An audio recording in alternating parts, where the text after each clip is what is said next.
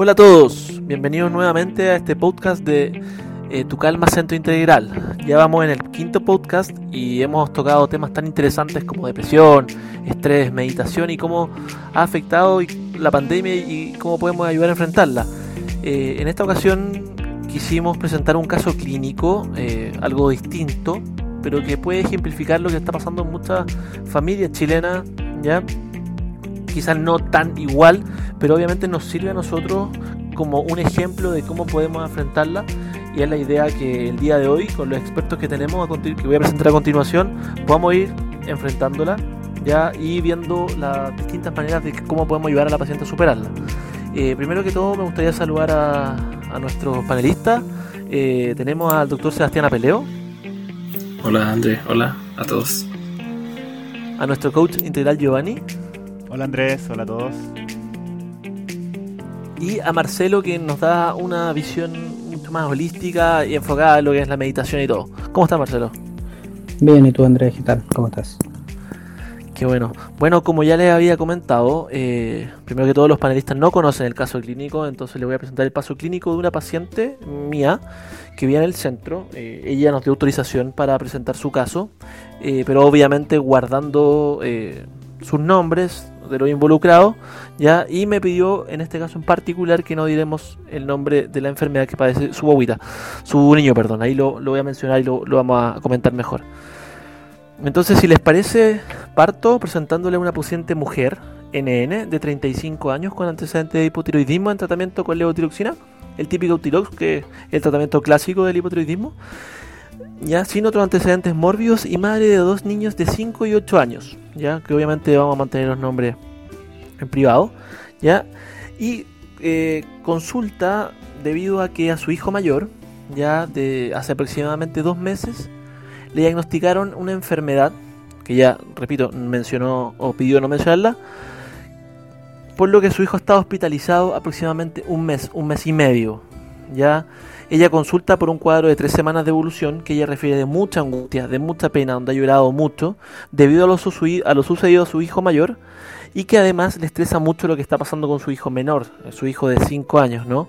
Él ya comenta que está muy preocupada eh, ya que no puede eh, desarrollarse como mamá con su hijo menor ya que está enfocada totalmente en el hospital y también le estresa mucho no poder ver a sus papás mayores, ya ella pasa todo el día en el hospital, entonces no puede ver a sus papás que antes los cuidaba, los veía prácticamente todos los días y eso la tiene muy muy complicada. Entonces aquí tenemos el ejemplo claro de, un paciente que lamentablemente por, esta pandemia, por este COVID, no puede ver a sus adultos mayores.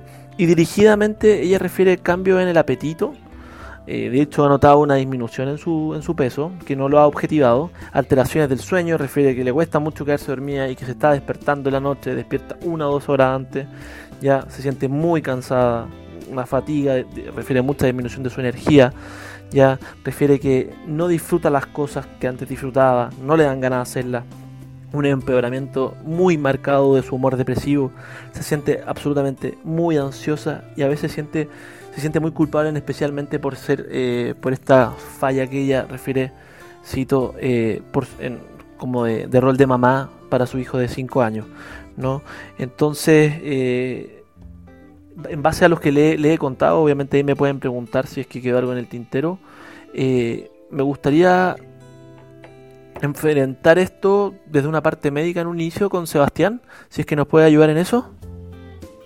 Sí, o sea, se nota que la paciente tiene todos componentes como medios, medios patológicos.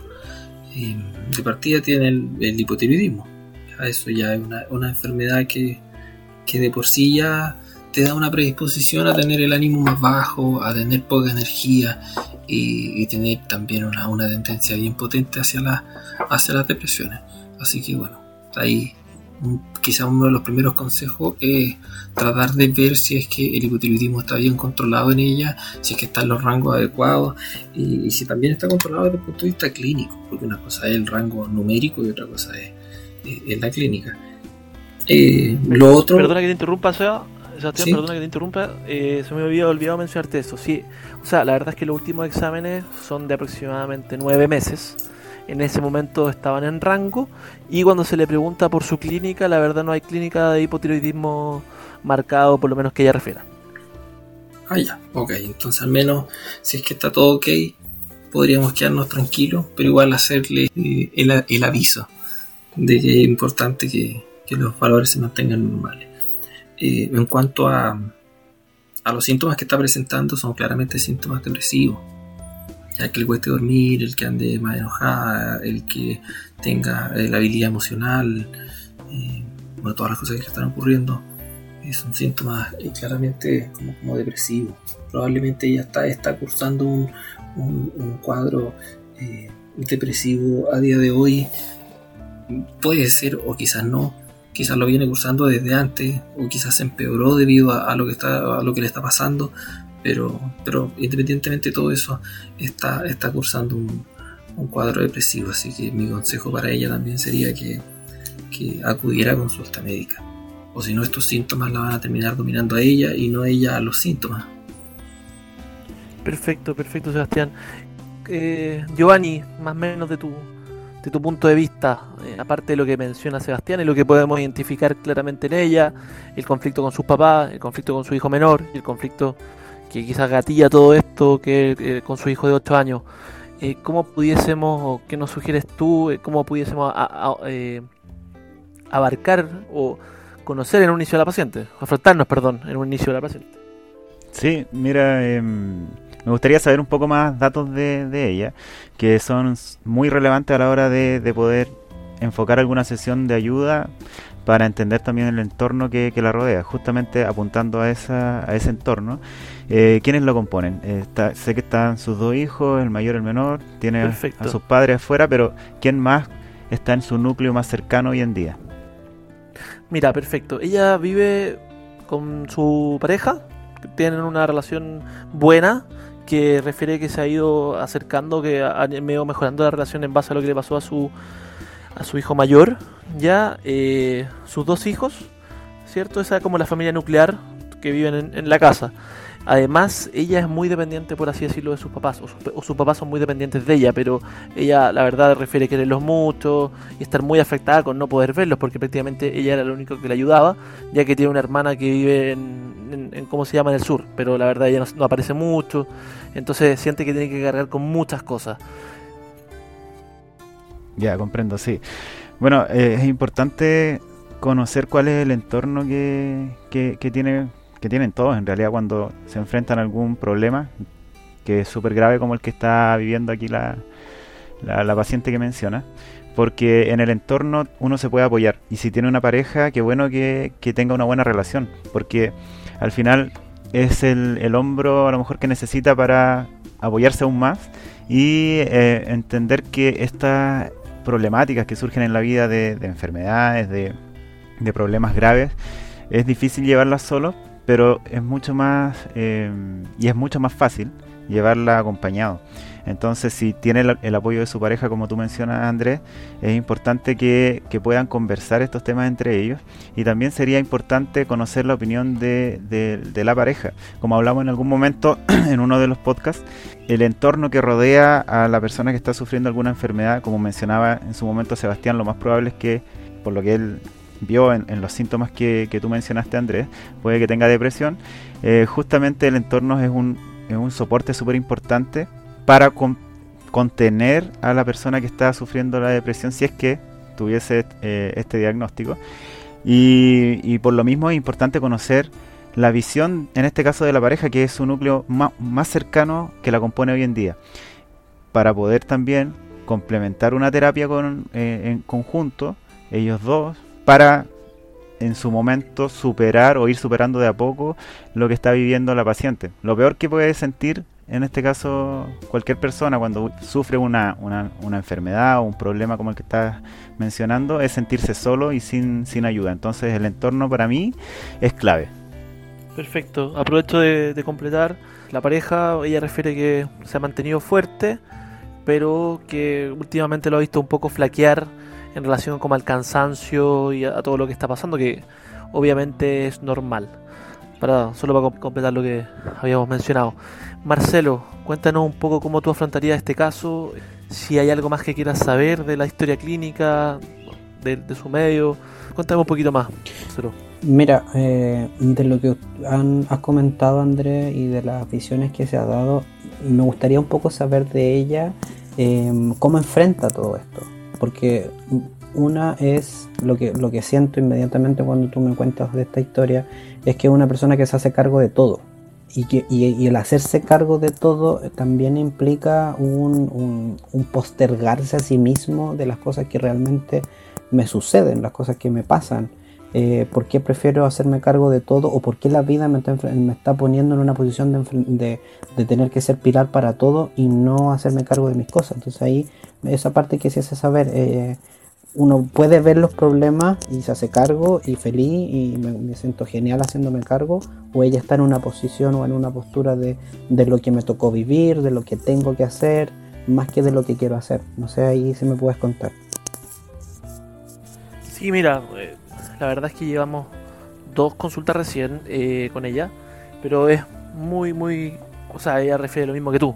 Ella refiere que siente que antes de todo lo que ha pasado con su hijo mayor, eh, ella ya se tenía que hacer cargo de la casa, de los hijos, de sus papás, en parte también eh, de, su marido en algunas cosas, ya que el marido trabaja.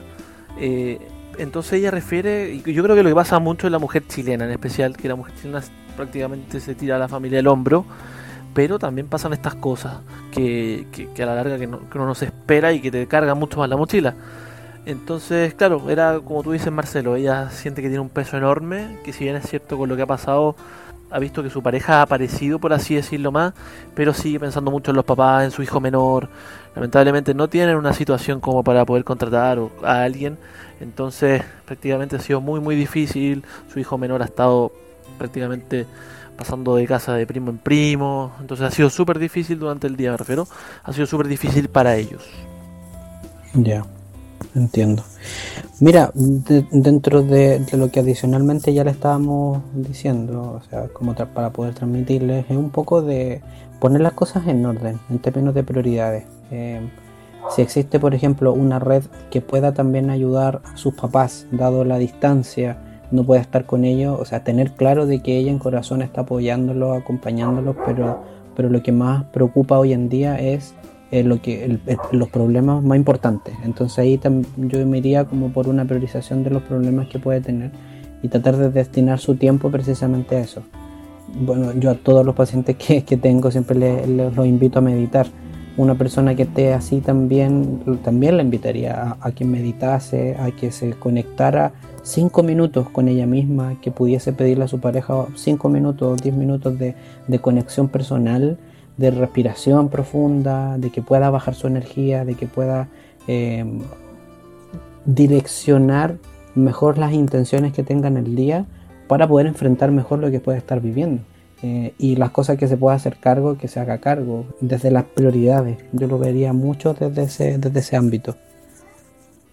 Marcelo, y, en ella, y en este caso en particular, ¿cómo, ¿qué consejo nos darías, o estrictamente qué consejo le darías a ella en, ese tema de la meditación, antes de pasar a, a Giovanni o Sebastián, ¿qué consejo le daría? ¿En qué momento lo puede hacer? Me refiero, ¿cómo poder lograrlo en el sentido que se levanta, viste a su hijo, chico, va al colegio, va al hospital, está corriendo todo el rato? ¿En qué momento se pudiese hacer esta meditación flash, por así decirlo?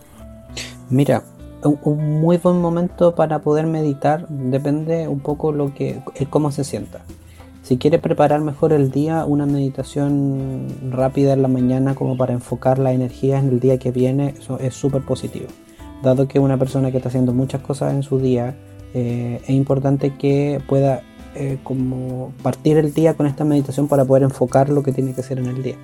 Eh, al final del día también le serviría, netamente como una, una meditación del tipo em, música relajante como para dormir, una meditación que le induzca sueño una meditación como para bajar sus niveles del día y, no, no, se vaya a acostar con el estrés del día, sino que se vaya a acostar con la sensación, hice todo lo que podía haber dado, no pude hacer más, entregué lo mejor de mí misma, pero hice lo mejor que pude. Como una, una meditación del tipo me consuelo y, y, me doy ánimo porque estoy entregando lo mejor que puedo dar en el día a día. Hay otras meditaciones que tienen que ver como con la sanación. También se podría recomendar una meditación que son meditaciones de visualización. Puntualmente meditaciones que, tienen que ver con, visualizar colores, visualizar energía. Por ejemplo, las meditaciones de, verse envuelto en un capullo verde, así, como si fueses una oruga, y pensar de que este capullo verde está alrededor tuyo, te sana. Eh, también es un tipo de meditación curativa desde la visualización con energía. Y eso es bastante positivo también que pudiese hacer. Perfecto, perfecto. Ahí obviamente recalcar que la meditación idealmente para el paciente que no sabe siempre sea guiado, ya porque hablamos que puede llevar a la frustración, etcétera. Entonces siempre idealmente ser guiado en un inicio. Y aquí, aquí, gracias, tenemos a Marcelo en el centro. Volviendo un poco al, tema médico, Sebastián, me, me gustó, o sea, no, que me haya gustado, pero me interesó eso que dijiste del tema del diagnóstico de depresión, que ya lo hablamos en el segundo podcast. ¿Qué ves tú en este caso como para llegar a hacer un diagnóstico de depresión? Uno, que ya se hizo, pero ¿cómo lo, lo, cómo lo afrontas tú? ¿Y qué consejos das tú? Obviamente no entrando a lo farmacológico, que no lo podemos hacer por esta vía, más que nada lo no farmacológico, para enfrentarlo. Eh, claro, Andrés. Bueno, uno de los síntomas como más claves dentro del diagnóstico de depresión es la alteración anímica, cosa que ella refiere. Eh, otro de los síntomas típicos, bueno, la, pérdida del, control de las emociones, la irritabilidad, el cansancio, el insomnio, que todos esos son síntomas que ella, que ella refiere. Eh, los problemas para poder controlar la comida, a veces caer como, como en la disminución de, la ingesta alimentaria o a veces al revés, el aumento de la, ingesta alimentaria. También, también se relaciona a eso. Y también la situación, la situación que está viviendo. se ve que es una situación estresante, una situación que probablemente la está llevando a tener los niveles de cortisol muy altos y probablemente una de las causas por las cuales eh, está teniendo todos estos síntomas. Yo lo veo desde el punto de vista químico que es importante controlar todo eso, porque si ella logra controlar biológicamente lo que está ocurriendo, va a poder como recuperar en cierta forma algunas herramientas para enfrentar el problema que está viviendo de la mejor manera. No es lo mismo tener un problema y enfrentarlo así, si yo estoy al 100%, o tenerlo, el mismo problema, y enfrentarlo si estoy al 20% obviamente no es lo mismo. Entonces ahí, desde mi punto de vista, es importante que, se haga el tratamiento como corresponde para que ella pueda recuperar su, su, mayor cantidad de porcentaje dentro de lo posible. Y cosas no farmacológicas que le recomendaría eh, son principalmente el entendimiento y la priorización. Lo mismo que estaba diciendo Marcelo.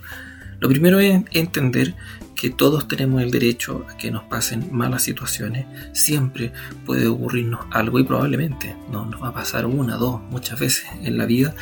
Y tenemos que prepararnos de cierta forma. Quizás no nos podemos preparar con anticipación algunas veces, pero eso no significa que no podamos prepararnos en el momento, tratar como, como de improvisar, o sea, afrontar el problema, no, no evitarlo, no arrancarse del conflicto, sino que tratar como de agarrar el toro por los cuernos y tratar de, tener una actitud activa, tratar de solucionarlo.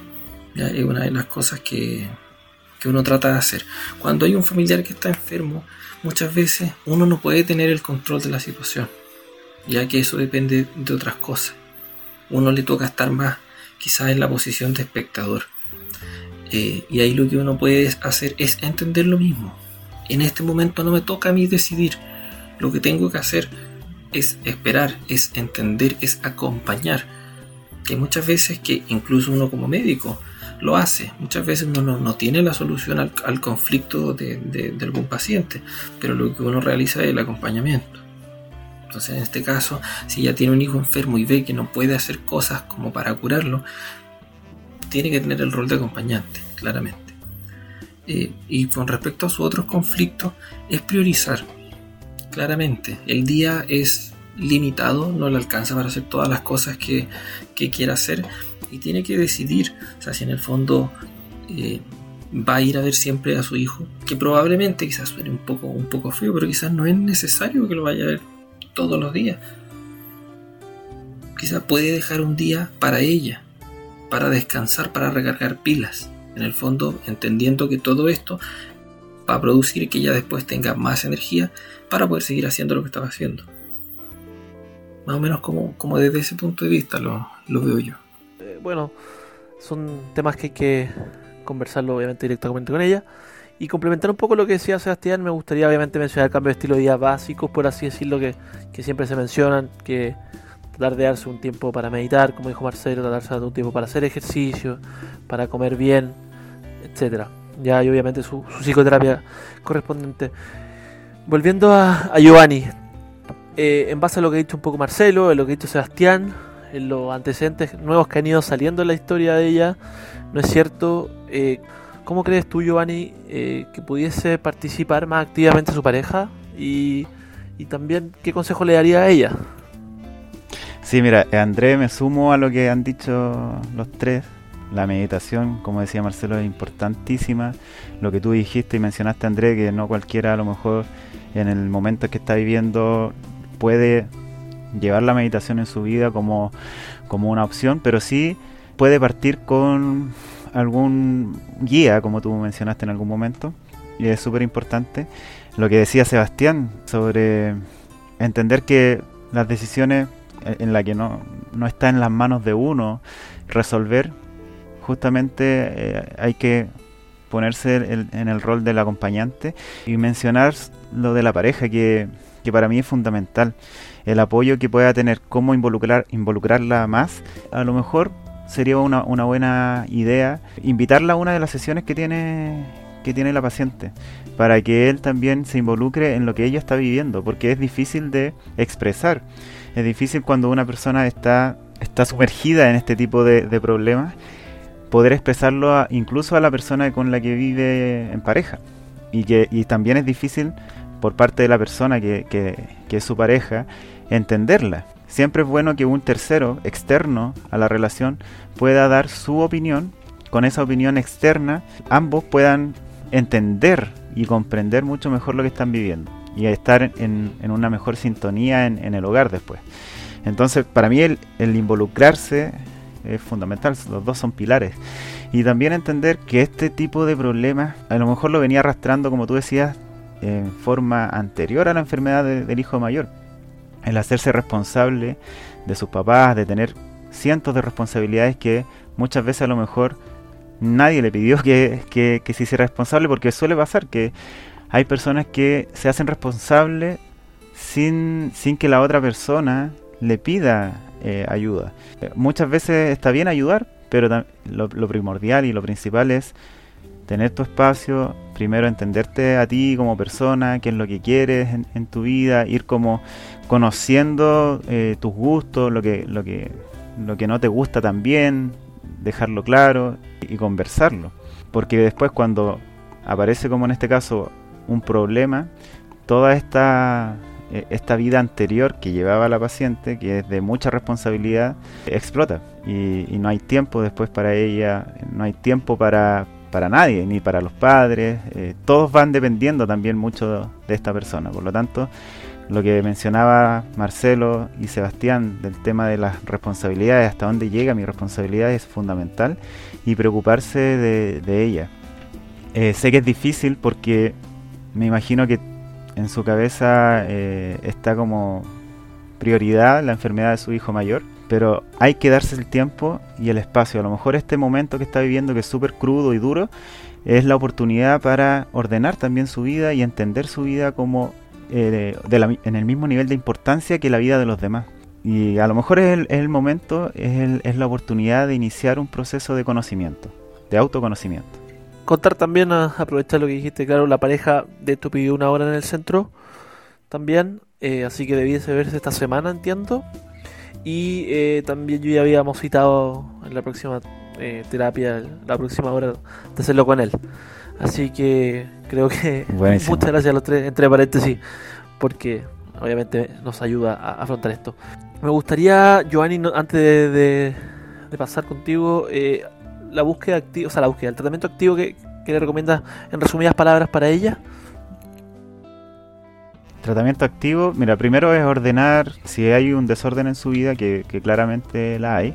Lo importante, y siempre voy a, voy a recalcar esto, es ser organizado y estructurado en, en, la vida, en el día a día, para todos. Esto, esto es para cualquier persona. Es importante tener rutinas y hábitos porque cuando hay algún problema y hay que enfrentarlo, las rutinas y hábitos se hacen súper importantes porque te permiten seguir avanzando en un ritmo que ya llevas, a pesar de que hay problemas y, hay situaciones graves que, enfrentar. Tú ya tienes un sistema para enfrentar tu, día a día. Entonces, si no lo tienes, es, es el momento de iniciar un proceso de estructurar tu día a día para así también rendir mejor como decía Marcelo y Sebastián, el espacio que, que necesita es importante dárselo.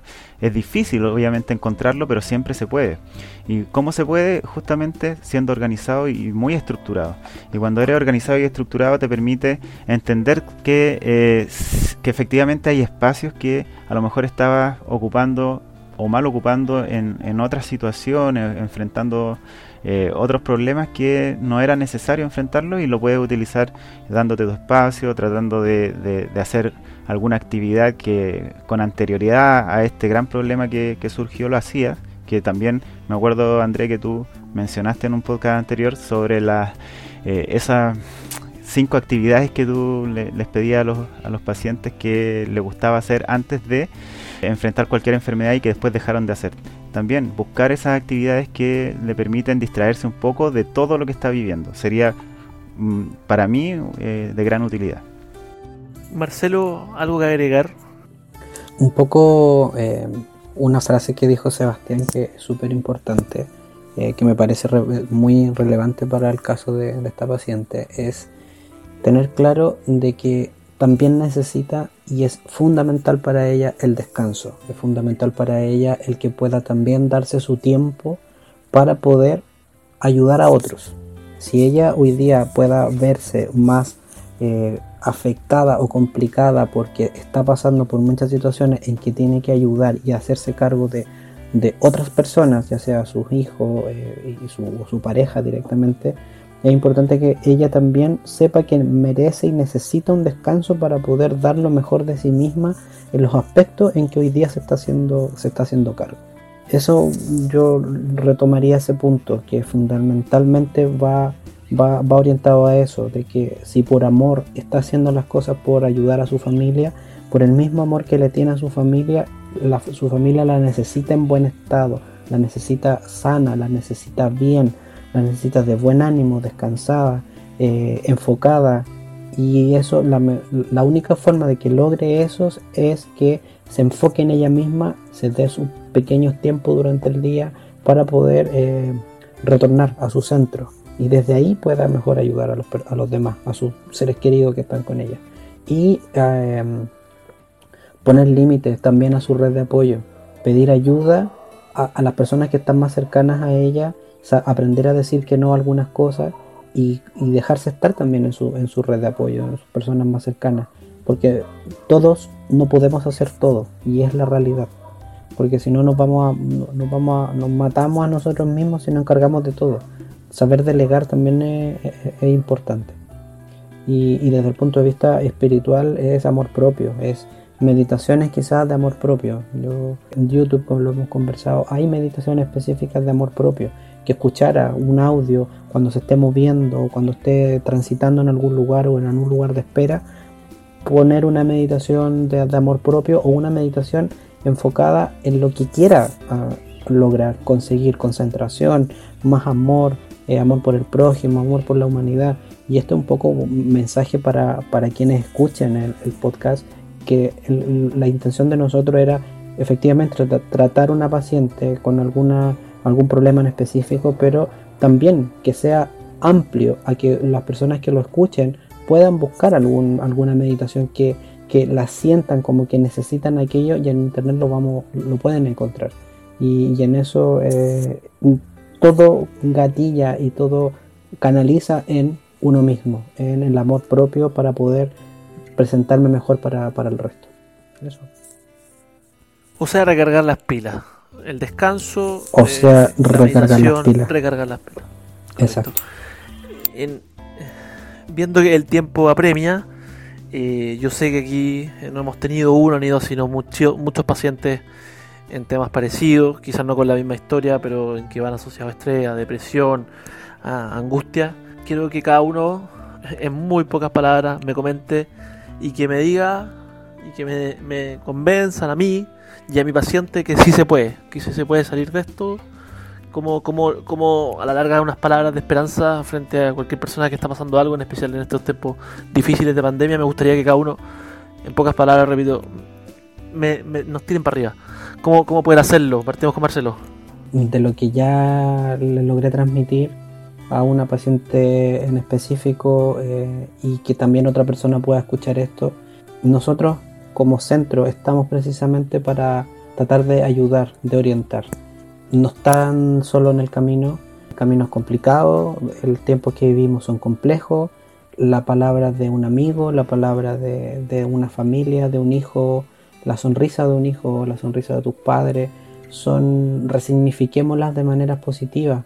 Esos son unos catalizadores de, alegría en nuestro alma, en nuestro corazón, que pueden estar siempre dispuestos ahí.